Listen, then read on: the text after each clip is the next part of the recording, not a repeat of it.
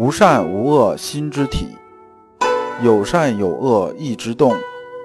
知善知恶是良知，为善去恶是格物。各位同道，大家好，我是老刘刘长志。您现在在收听的是由老刘播讲的《传习录》通俗讲解。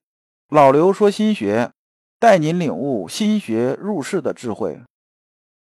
各位同道，大家好。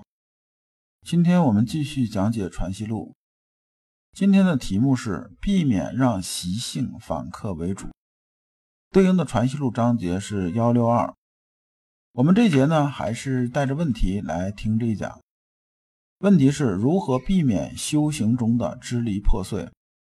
我们很多人呢，下面跟老刘交流的时候，都谈到这么一个问题，就是啊，在修习心性的时候啊。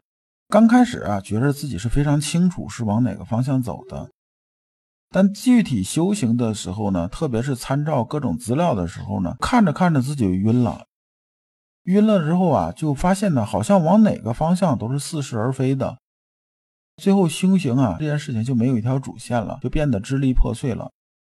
那么我们如何避免啊这个问题呢？我们看《传习录》原文，来书云。佛是又有常提念头之说，其由孟子所谓必有事，夫子所谓致良知之说乎？这个陆元敬啊，又来了一封信。陆元敬这个人呢，他学东西啊，他相对来说呢，他学的比较死一些，而且也特认真。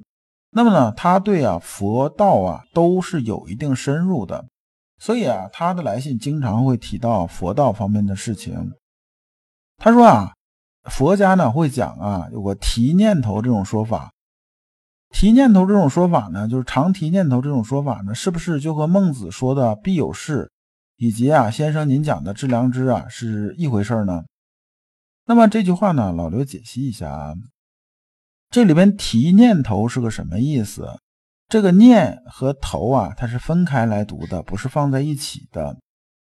提念头讲的意思啊，就是觉知一念之头啊，就是咱们之前讲过那种啊，我在路边啊看到一美女，马上我心里头一涌动，这就是一念起。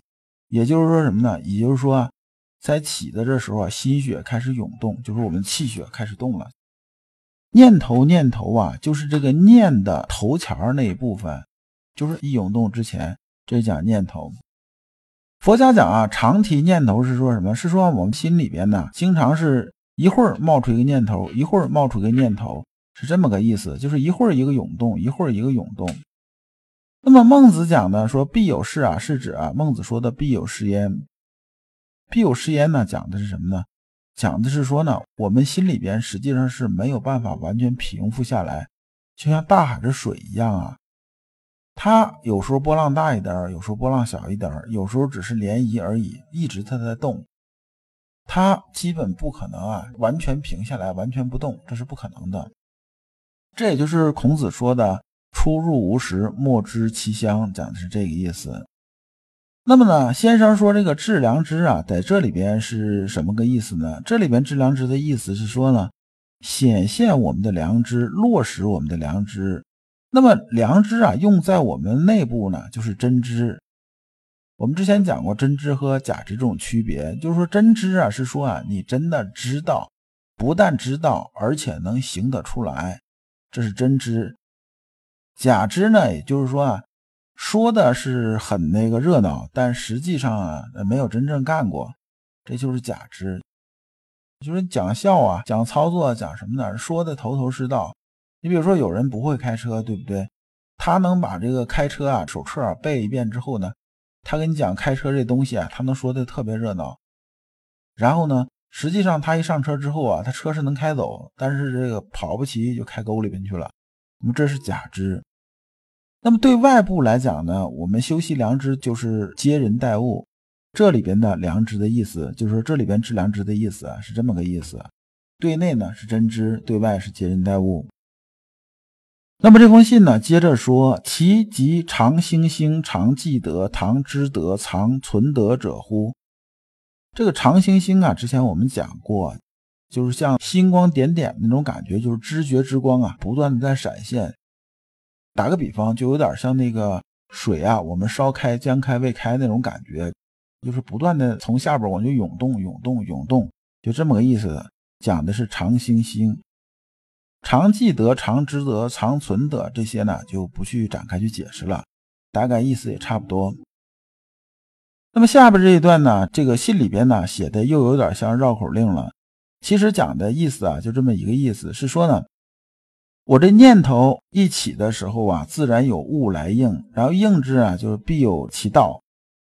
那么呢，念头提起来少，放下来多。那么这里边呢，总会有些间断呢。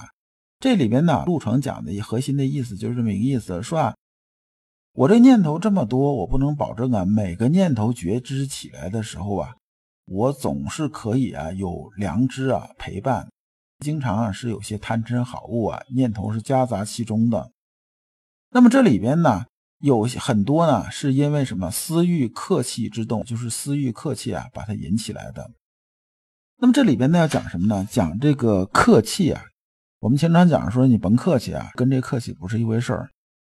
这里边客气啊是对应的主气和客气。什么是主气呢？主气是说心性啊主于内，从内而发的，这叫主气。就是我们心里头发出这个气血啊，它是主的，它是主气。就相当于啊，你身体如果是一个家的话呢。那么呢，你心里边这个气啊，就是心里边相当于啊，你的家里边这个主人。那么我们讲这个主气，客气呢是说什么呢？是说啊，由于外物的这种影响而产生这种气血。打个比方啊，比如说这个人呢，平常啊脾气挺好，是不是？完了喝点酒了之后呢，脾气又很坏，然后又砸东西又骂人的。这个喝酒导致啊，这种气血运行啊，这就是客气，就是因为酒引起的，这是外物引起的。那比如说这人吃点辣椒，吃点什么，脾气就火爆一些，意思啊，大概差不多。那么陆元静接着又说啊，我这些东西啊，就是我这些想法，它总啊冒上冒下的，总是出来出去的，一波未平，一波又起啊，就是摁下葫芦又起了瓢啊，就大概这种。那么呢，我要如果用啊。借据克制之功啊，去压他的时候呢，又恐什么呢？又恐啊有私善这种念头，而私善的念头呢，上一封信呢你也跟我说过，私善这个念头呢，又是一种呢功利性的这种念头。就这个时候啊，我就不知道该怎么去办了。陆元敬这封信呢，他讲的一个意思是什么呢？就是他要表达的意思是什么呢？其实啊，还是上一讲我们讲过那东西，就是一个断灭空见导致的问题。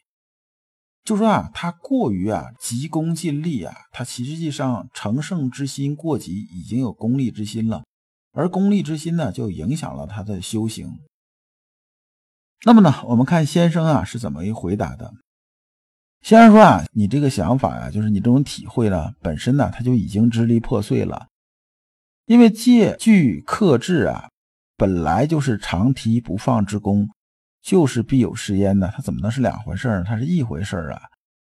这一节呢，你之所以啊有这些问题出来呢，就是因为嘛，你自生迷惑，太过于知理了，把这东西本来是一件事的东西啊，你给当成两件事、三件事这么去想，那么呢，自然而然呢，你方向就出偏差了。那么你还是要回到啊归一啊这种状态。这段呢说成白话呢，其实跟上一段的意思啊没有偏出太多，就是意思差不多。但这边老刘要强调是说啊，修心过程中啊有一个核心的关键点，就是克去自己心中的一切私意，一切寻理。比如啊，我们之前讲的庖丁解牛啊，说你的心呢就是庖丁用的那把刀，世间万事万物啊就是你要解的牛。那么呢，你只能是道法自然，按照啊天理这种规律，用好你这把刀，才能啊在世间万事万物这头牛的骨节里边呢游刃有余，也就啊能实现你修心性的这种目的，同时呢也能让你啊作为天地间一个大写的人。对修行而言呢，就是把内在这种关照用在必有时焉。那么路程的问题呢，就是求胜之功的意念太切，注意力呀已经被成圣的功利性所吸引了，以至于啊不能将力量恰当的运用在修心功夫之上，他的障碍啊就是这么个问题，实际上就是我们之前讲那个勿忘勿助啊，他这边呢明显是助了，这一助呢就变成画蛇添足、揠苗助长了。陆程这种行为啊，对修行啊就已经是拖后腿了。还是讲这么一个比方，就像这个开车一样，这个方向盘呢是打到刚好合适，油门踩到合适，这车才能开好。你想这个方向盘呢，无论是向左还是向右啊，打狠了它都是容易翻车的。这油门啊，并不是说啊你踩油门速度一定能上得去，它也得分路况啊。路本身不好，你猛踩油门的话，最后容易就把车废掉。而不是说平安的达到终点，道理啊是一模一样的。如果你不知道如何进入心学殿堂，如果你在为人处事时经常左右为难，如果你在入世践行时经常茫然无措，那么你可以加老刘的微信。老刘的微信是老刘说心学的首字母加三个六。老刘为你答疑解惑。带你趟过晦涩的暗河，到达智慧的彼岸。那么这一讲啊，我们就讲完了。下一讲我们讲明则成矣。感谢诸君。